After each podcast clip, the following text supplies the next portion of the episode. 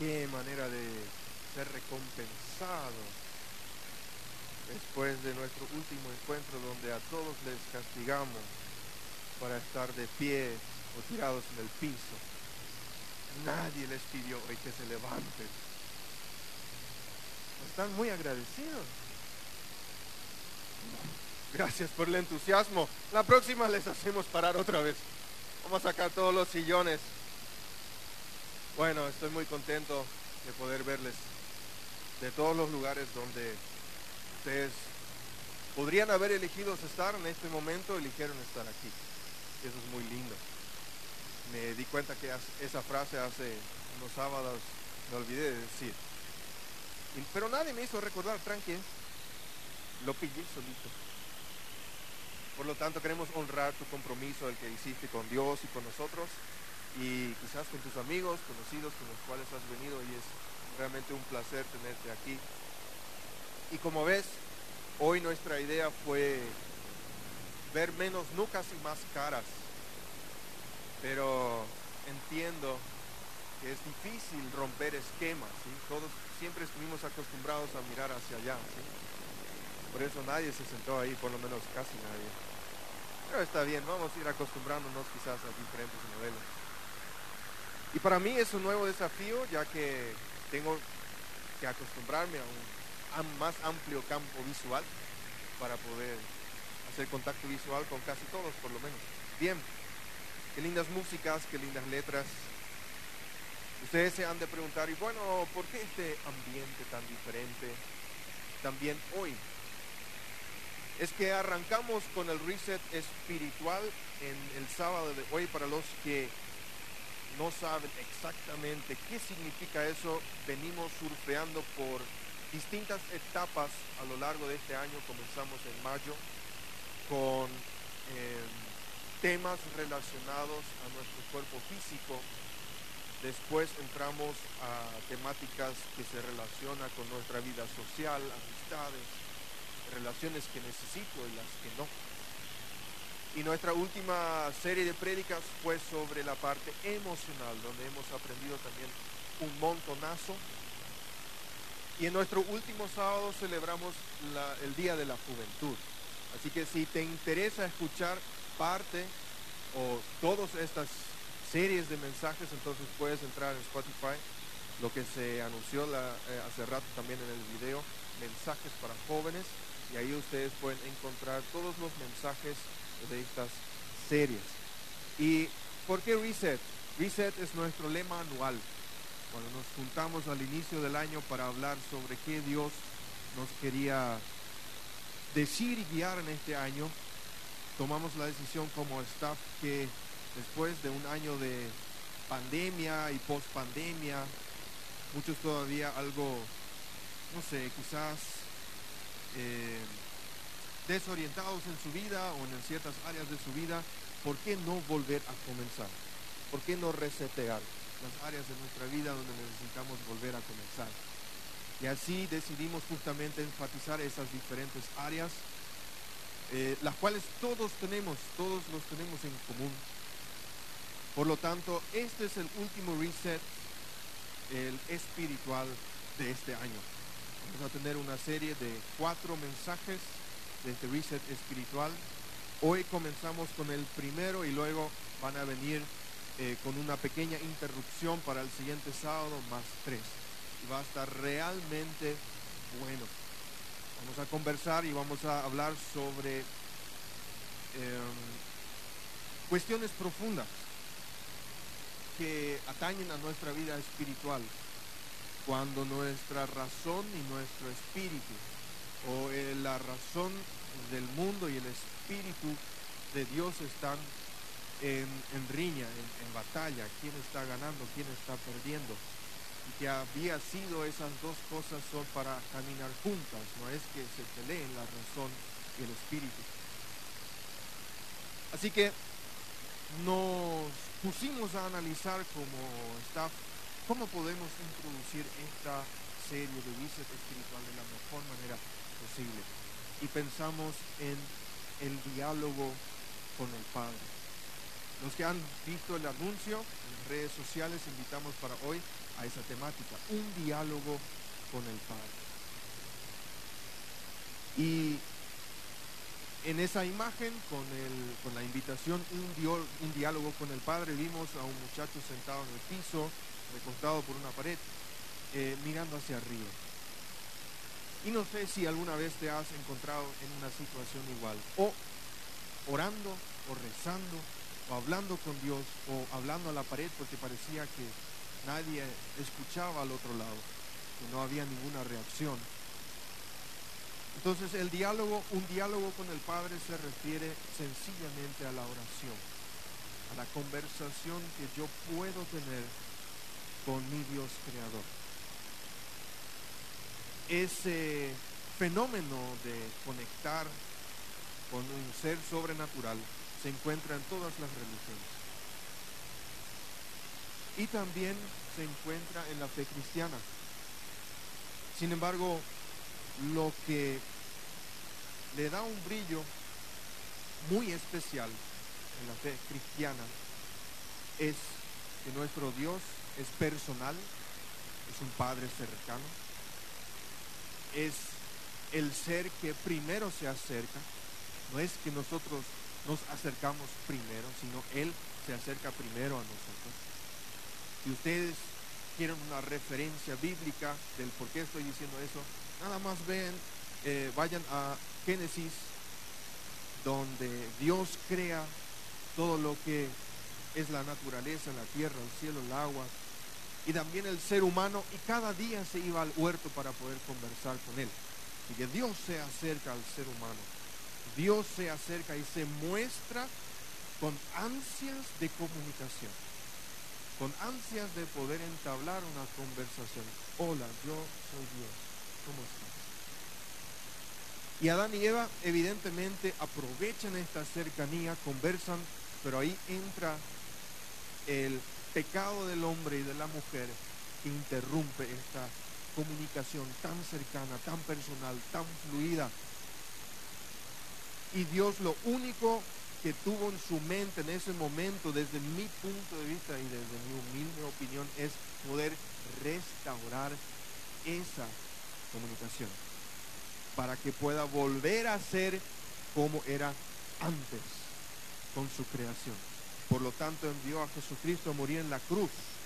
Y cuando Jesús en la cruz dijo, consumado es, el velo en el templo que separaba el lugar santo del Santísimo se rasgó de arriba abajo, no de abajo arriba, sino de arriba abajo, porque Dios se rompe lo que separaba al hombre de él y dice, aquí estoy nuevamente, libre para que tú puedas acceder a mí. Yo estoy, te espero, ven.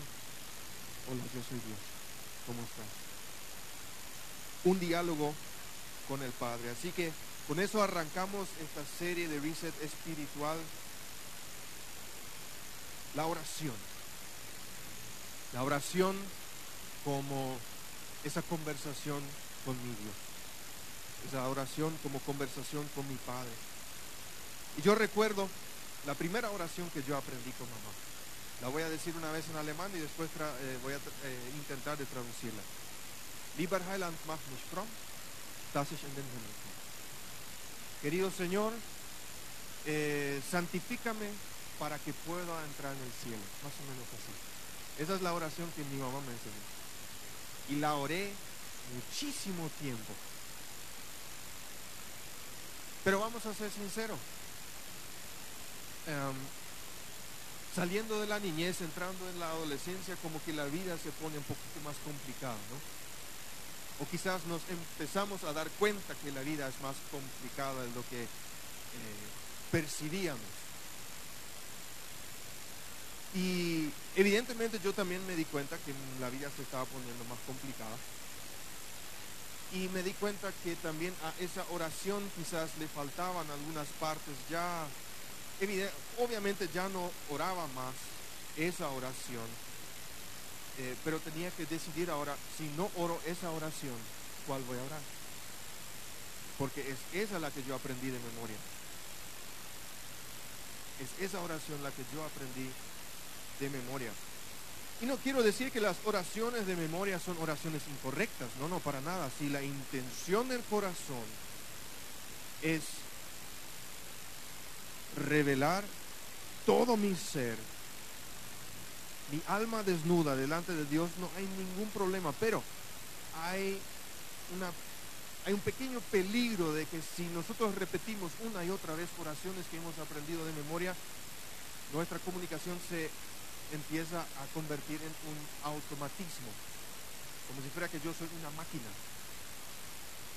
Y estoy muy seguro de que Dios nos ha creado así como somos, con nuestra inteligencia y la capacidad de analizar nuestro libre albedrío, que es tomar decisiones por cuenta propia, porque justamente quería comunicarse con un ser inteligente, con un ser que no dice siempre la misma cosa.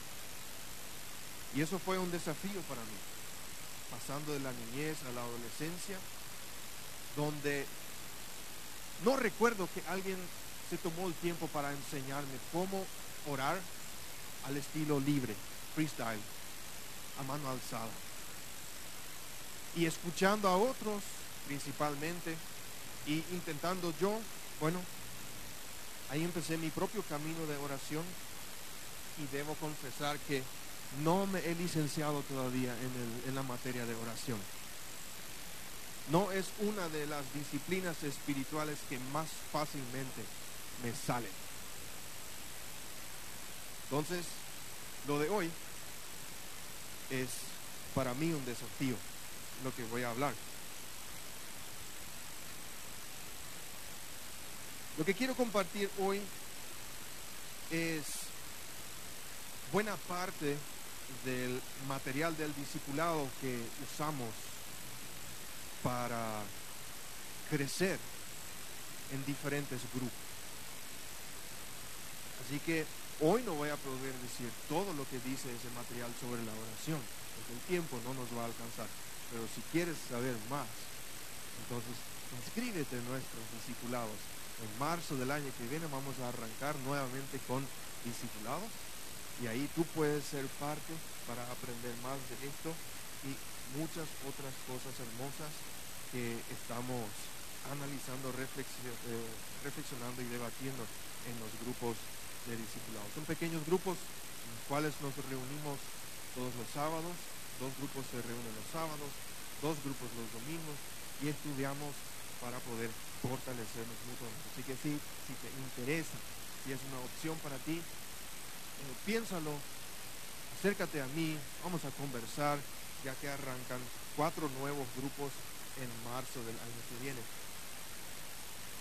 Y dentro de ese material hay un pasaje que me gusta mucho, lo quiero leer eh, con ustedes.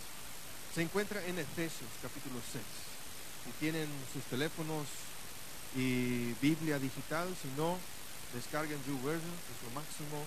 Ahí puedes encontrar Antiguo, Nuevo Testamento, planes devocionales, inclusive te puede ayudar a crecer en tu vida espiritual, ya que si tú lo configuras, cada día te hace recordar que hoy no leíste todavía tu Biblia. Así que es una linda herramienta. Si lo tienes ahí, por favor abre en Efesios capítulo 6, los versículos 18 al 20. Pablo aquí está, les digo brevemente el contexto, Pablo, el apóstol, encarcelado y escribiendo a hermanos que tampoco no tenían una vida demasiado sencilla, que digamos, y le dice las siguientes palabras en Efesios capítulo 6, versículo 18 al 20, según la nueva versión internacional. Oren en el Espíritu en todo tiempo, con peticiones y ruegos. Manténganse alerta y perseveren en oración por todos los santos. 19. Oren también por mí para que cuando hable Dios me dé las palabras para dar a conocer con valor el misterio del Evangelio. 20, por el cual soy embajador en cadenas. Oren para que lo proclame valerosamente, con valentía, como debo hacerlo. Cuando hablo de diálogo con el Padre, la oración, la comunicación y conversación con Dios nuestro Creador. Muchos pueden decir, ok, sí, claro, es muy importante. Sí, porque me creó y, yo creo en Él o mínimamente sé que está por ahí, escuché de Él y tiene un poco de sentido. Eh, pero, ¿cómo lo debo hacer? ¿Qué debo decir? ¿Cómo me tengo que acercar? ¿Tengo que más o menos eh, mirar hacia arriba para que me vea? ¿O qué, qué posición debo tomar? ¿Qué hago? Y Pablo en este pasaje da algunas instrucciones muy, muy buenas. En primer lugar, nosotros vemos que el diálogo con el Padre se hace en espíritu. Orar en espíritu. Y yo voy a ser muy honesto con ustedes. Si yo leo así la palabra de Dios que me diga que debo orar en espíritu, no sé ni, no tengo la más, así, si aparto mi conocimiento, yo diría, ¿qué tipo significa eso? ¿Es alguna cuestión misticista donde me tengo que subir a una alfombra que se eleva cuando yo empiezo a orar? Orar en espíritu, eso suena muy espiritual, casi ya terrorífico que voy a estar endemoniado por algún espíritu bueno en el cual yo puedo orar. ¿Qué significa eso orar en espíritu? ¿Cómo funciona esto? Romanos capítulo 8, versículo 26 y 27 nos ayuda a clarificar un poco esta imagen. Dice, asimismo, en nuestra debilidad, el Espíritu acude a ayudarnos. Está hablando del Espíritu Santo, ¿sí? No sabemos qué pedir pero el Espíritu mismo intercede por nosotros con gemidos que no pueden expresarse con palabras.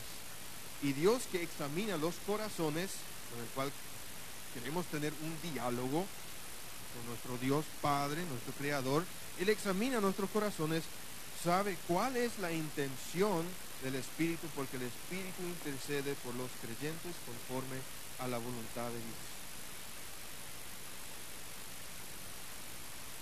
Orar en el Espíritu en este sentido se limita exclusivamente a los discípulos de Jesús, a todos aquellos que en algún momento dijeron a Jesús, yo te necesito, que seas mi Señor y Salvador, a partir de ahora yo quiero caminar contigo.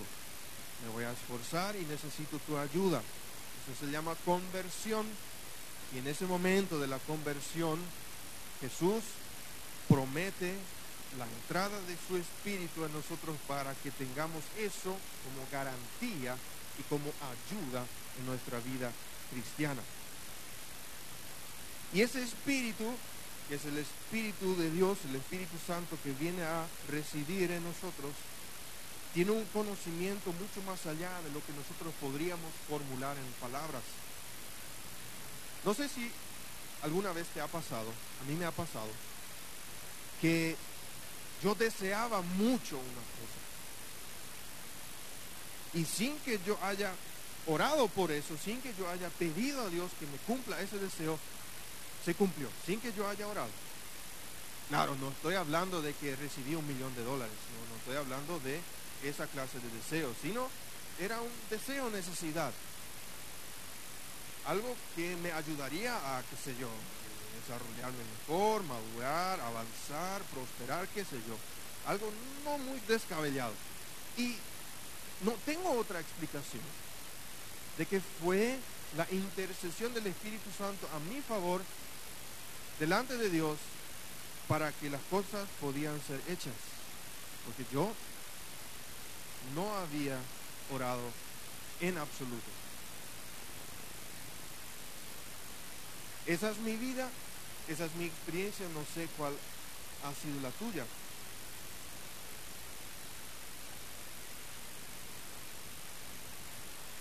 Cuando nosotros dialogamos con Dios, cuando oramos, cuando conversamos con nuestro Padre Creador, ese es el momento donde el Espíritu Santo eh, entrelaza su oración con la nuestra a fin de que nosotros podamos decir aquello que Dios está esperando de nosotros. El libro de Judas, capítulo 20, por ejemplo, nos exhorta a cultivar y experimentar este fenómeno maravilloso obrado por el Espíritu Santo. Dice, ustedes en cambio, queridos hermanos, manténganse en el amor de Dios, edificándose sobre la base de su santísima fe y orando en el Espíritu Santo mientras esperan que nuestro Señor Jesucristo en su misericordia les conceda vida eterna. La voluntad de nuestro Padre, nuestro Creador, es que usemos la herramienta del Espíritu Santo para poder hacer oraciones más efectivas, oraciones más conforme a su voluntad. Cuando oramos en el Espíritu, que es el Espíritu Santo, mínimamente pueden suceder dos cosas. Uno es, Él guía nuestras oraciones, si nosotros se lo permitimos. A veces me atrapo yo con oraciones muy egoístas. Todo es yo, me, yo, me, yo, me. Y todo se trata de mí. Y ahí me doy cuenta que la intención de mi corazón y lo que Pablo alienta a todos los que creen en Jesús como deben orar, estoy muy lejos de hacer una oración conforme a la guía del Espíritu Santo, porque esa, claro que me incluye a mí, pero no me incluye solo a mí, sino incluye muchas otras facetas a las cuales voy a nombrar después. Entonces debo decir, ok, sí Señor, está bien, eh, tengo que enfocarme menos en mí y más en otros o en otras cosas. Oswald Chambers, exdirector de la Sociedad Misionera de Ultramar, dice al respecto, él comenta una situación y después cuenta una historia. El hecho mismo de que Dios coloca una carga de oración en nuestro corazón y nos mantiene orando por eso es una evidencia a primera vista de que Él tiene el propósito de conceder la petición.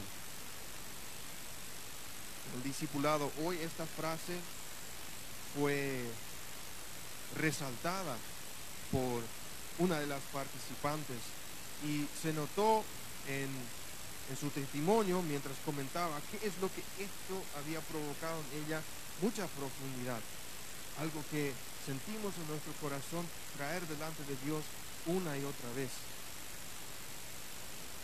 Y él cuenta una historia, este mismo sujeto. Cuando le preguntaron a Jorge Miller de Bristol, Inglaterra, si creía de veras que los dos hombres por cuya salvación había orado durante más de 50 años, más de 50 años, todos los días, orar por las mismas dos personas para que ellas puedan aceptar a Jesús como su Señor y Salvador. Él contestó, ¿Usted cree que Dios me habría tenido orando por ellos durante todos estos años si no tuviera la intención de salvarlos? O sea que en realidad piensas que yo malgasté 50 años de mi vida de oración al pedo. Así no es mi Dios. Ambos hombres, por los cuales él había orado más de 50 años, se convirtieron a Jesús. Uno un poco antes de que este sujeto, Müller, muera, y el otro un poco más tarde. Dios cumple con sus promesas y atiende a nuestras peticiones. Otra cosa que puede suceder cuando oro en espíritu es que logramos la energía para poder orar en esos momentos cuando nuestros sentimientos no están colaborando para nada. Yo no me levanto todos, todas las mañanas con, hoy tengo ganas de orar, voy a orar, voy a orar. No, no, no, no funciona así. Y solamente oro cuando tengo esas ganas y cuando me levanto y no las tengo, no lo hago. En esos momentos, cuando hay lucha entre mi voluntad y mis sentimientos, mi voluntad dice, sí, tienes que dialogar con tu padre, es importante. Mis sentimientos dicen, ah, ah, estoy cansado, estoy caigüe, que mis pensamientos me llevan a Cancún y Punta Cana, y da y vuelta una y otra vez, no me puedo concentrar, hay mucho ruido, estoy muy pegado a mi teléfono, cada rato hay una notificación, estoy tratando de leer, mi Biblia en YouVersion y pam, pam, pam, pam, pam, pam, cada rato no me puedo concentrar. Así, seguramente hoy no es, la onda de oración, ¿no? Lo siento. La oración conectada con el Espíritu nos puede dar esa energía que necesitamos en los momentos donde nuestros sentimientos están siendo rebeldes. Juan Bunyan escribió, la oración es el derramamiento sincero, sensible amoroso de nuestra alma o eh, nuestra alma o corazón a Dios. Por medio de Cristo, en el poder y auxilio del Espíritu Santo, por las cosas que Dios ha prometido o que están de acuerdo con la palabra de Dios para el bien de la iglesia con su misión en fe a la voluntad de Dios. Así que a Dios, nuestro Padre, nuestro Creador, el que desea este romance sagrado con nosotros a través de una comunicación, a través del diálogo, a través de la conversación sincera, sencilla y sincera, que lo hagamos con la ayuda de su Espíritu Santo también través del texto de Efesios nos anima a que lo hagamos sin parar, sin cesar. No es sin cesar, no está hablando de Julio César ni nada, es sin cesar, es sin parar. No interrumpir nuestro diálogo con Dios. Orar sin parar contiene dos caras de la misma moneda. Una es la del diálogo interior continuo y la otra es la perseverancia. Cuando yo leí por primera vez, me acuerdo, cuando leí por primera vez este pasaje, orar sin cesar, orar sin parar, yo me puse a preguntar, ¿eso qué cosa es? Si yo leo orar, yo pienso en juntar las manos, mirar hacia abajo, cerrar los ojos y decir, eh, Padre Dios, gracias por este hermoso día, gracias por y eso debo ser sin parar todo el día. Sé que puede sonar una pregunta simplista, pero seamos sinceros. ¿Quién puede orar 24/7? Lo lindo es que nuestro Dios tiene modos de hacernos saber que Él no nos da una carga que nosotros no vamos a poder sobrellevar. Él no nos pide que oremos de esa forma sin parar 24/7 durante toda nuestra vida. Entonces, ¿se puede orar sin cesar? Sí y no. Es imposible, por supuesto, como acabo de decir. Mientras estamos trabajando, estudiando, eh, haciendo otras actividades, nosotros no, como que nuestro, nuestra intencionalidad muy pocas veces es realmente en ese momento orar también. Peor todavía los hombres, que no podemos hacer dos cosas a la vez. Cruzar la calle y orar, por ejemplo. Y a la par todavía masticar un chicle y caminar con zapatilla. Es muerte súbita. nos van a atropellar. Entonces, esa no es la dinámica que, aquí quiere explicar, sino un, a lo que se refiere Pablo aquí, no es tanto la pronunciación de palabras todo el tiempo, continuamente, sino una actitud del corazón, una actitud del corazón, un diálogo interno. Thomas Kelly escribe en respecto a eso, hay la manera de ordenar nuestra vida mental en más de un nivel simultáneamente. En un nivel podemos estar pensando, discutiendo, viendo, calculando y ocupándonos de los asuntos externos de la vida, pero muy adentro, simultáneamente, mientras hacemos todo esto, entre bastidores, a un nivel muy profundo podemos estar también en oración y adoración, en culto y celebración y en apacible receptividad de comunicación divina. Es decir, involucrar intencional y conscientemente a Dios en todos los asuntos de nuestro día. Lo que suele suceder es nosotros tenemos un momento de oración puede ser a la mañana, al mediodía, a la noche. Eh, y limitamos a Dios a ese momento. Cinco minutos, diez, minutos, quince minutos.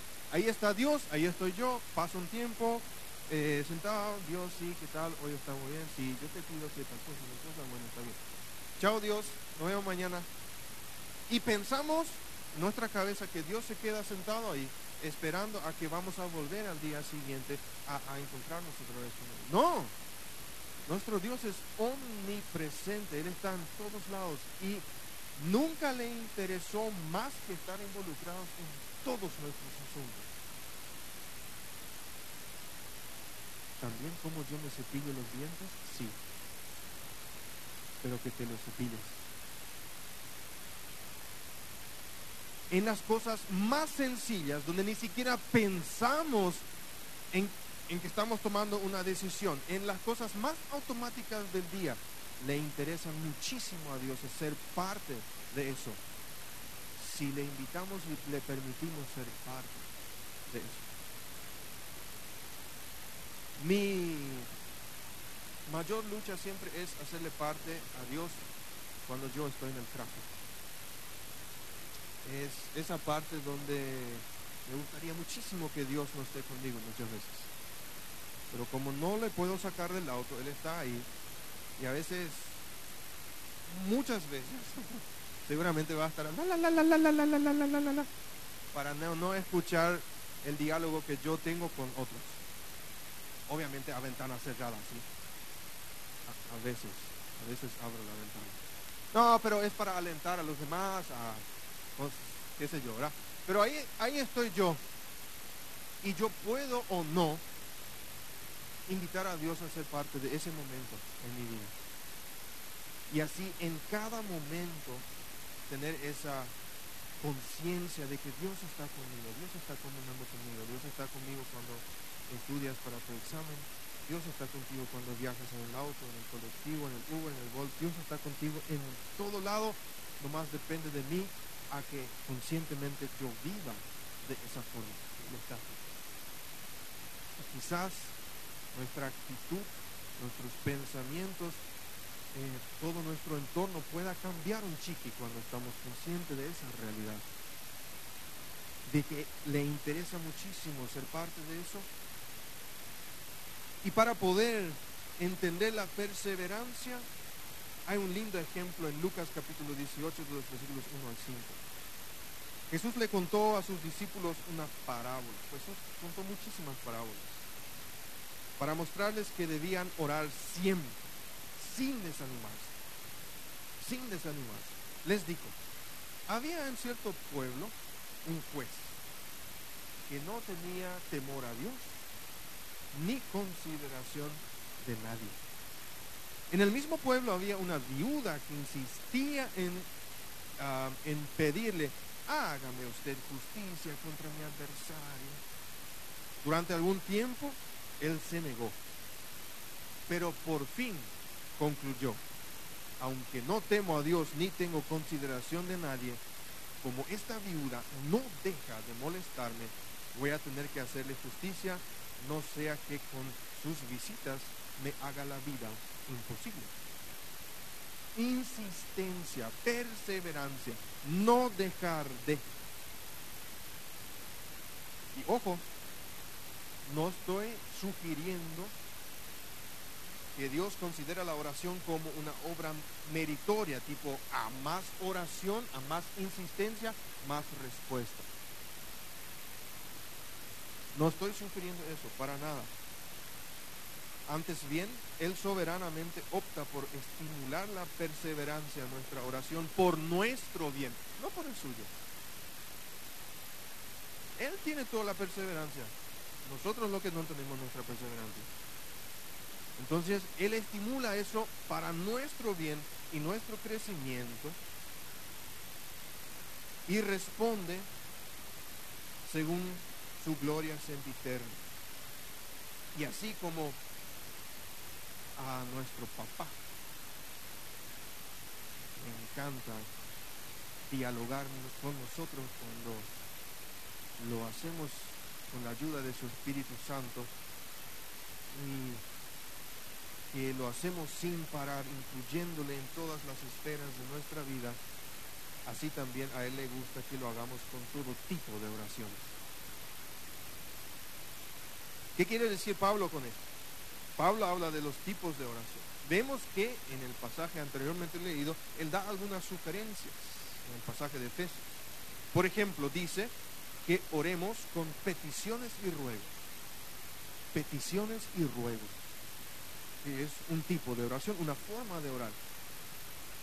Que muchas veces denominamos petición, el pedir, en el cual somos todos muy campeones, pienso personalmente y también que oremos por todos los santos. Pablo anima a que oremos por todos los santos, o sea que por todos los demás que tienen la misma fe en Jesucristo que nosotros, que es otro tipo de, eh, eh, otro tipo de oración que, que, denominamos como intercesión por otros, orar por otros.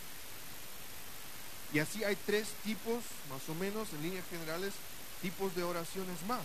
En total, unos cinco que nosotros encontramos en las oraciones hechas por el Jesús, por el mismo apóstol Pablo y por otros en la Biblia. El primero es em, adoración, adoración, alabanza. Y realmente, si me preguntan a mí, en mi eh, creciente experiencia como hijo de Dios y poder haber tenido conversaciones con Él, no existe algo más lindo que comenzar una oración, una conversación con Él eh, con adoración y alabanza. ¿Qué es adoración y alabanza?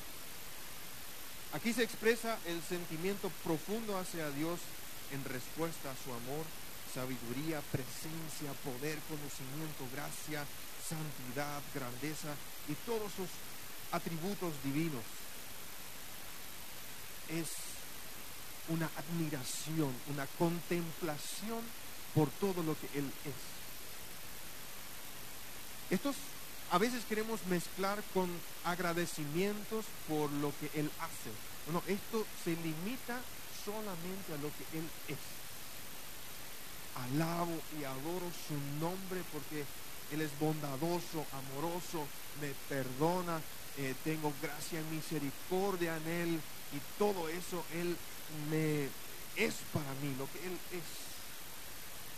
La alabanza y la adoración es admirar a Dios por lo que Él es. el segundo tipo de oración que también encontramos en Efesios en el pasaje leído es la petición. Posiblemente no hace falta entrar en muchos detalles en esta parte de la petición. Creo que te pedí, no tenemos problemas, ¿no? Pedir sabemos. ¿Sí? El, dame, dame, dame, eso, dame, dame, dame tu amor, esto no, no, tampoco así. Gracias, Betty. Se me surgió Sí, aquí evidentemente es el pedir, ¿sí? Eh, el pedir si yo quiero algo o si me hace falta algo, porque eh, hay una gran diferencia entre esas dos cosas, entre un deseo y una necesidad. Dios tiene la tendencia a responder más fácilmente a las necesidades que a los deseos. Pero me encantan los deseos y Él también toma su tiempo para mimarnos. Así que no dejemos de pronunciar ni lo uno ni lo otro. La gran pregunta nomás siempre es si yo le pido algo, la petición que yo le hago, ¿es conforme a su voluntad? ¿Es lo que Él quisiera para mí? ¿Realmente me va a convenir si Él cumple lo que yo le pido? Si yo ahora le pido un millón de dólares,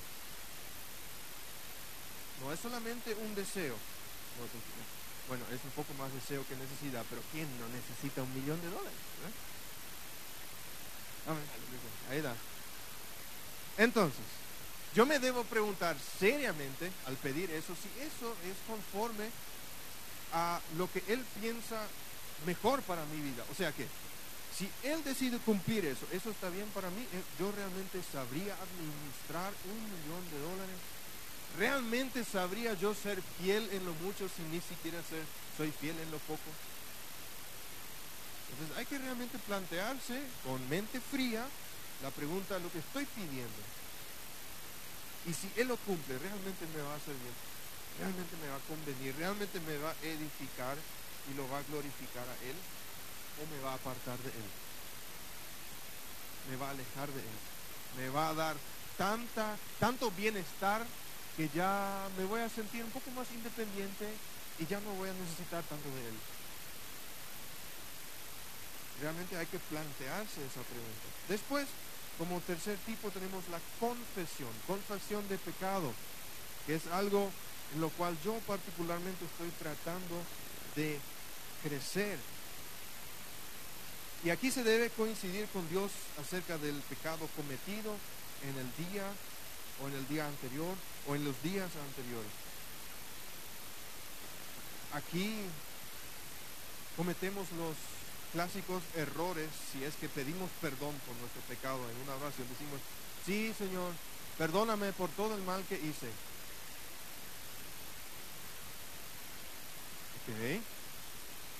¿Y qué es lo que hiciste? No, y por todo el mal que hice. Yo te quiero perdonar. En realidad lo quiero. Sinceramente lo quiero. Pero ¿qué es lo que quieres que te perdone? No hay todo el mal. Gente, así como sabemos ser quisquillosos con nuestras peticiones, así también hay que ser quisquillosos cuando confesamos nuestro pecado.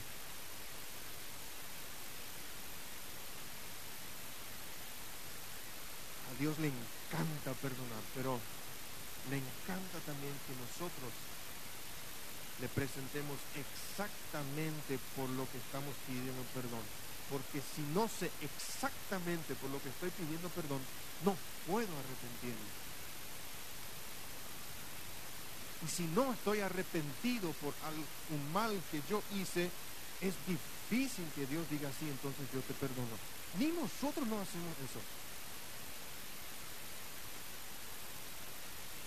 Entonces es importante que incluyamos esto en nuestras oraciones, conversaciones, en el diálogo con nuestro Padre y que seamos puntuales.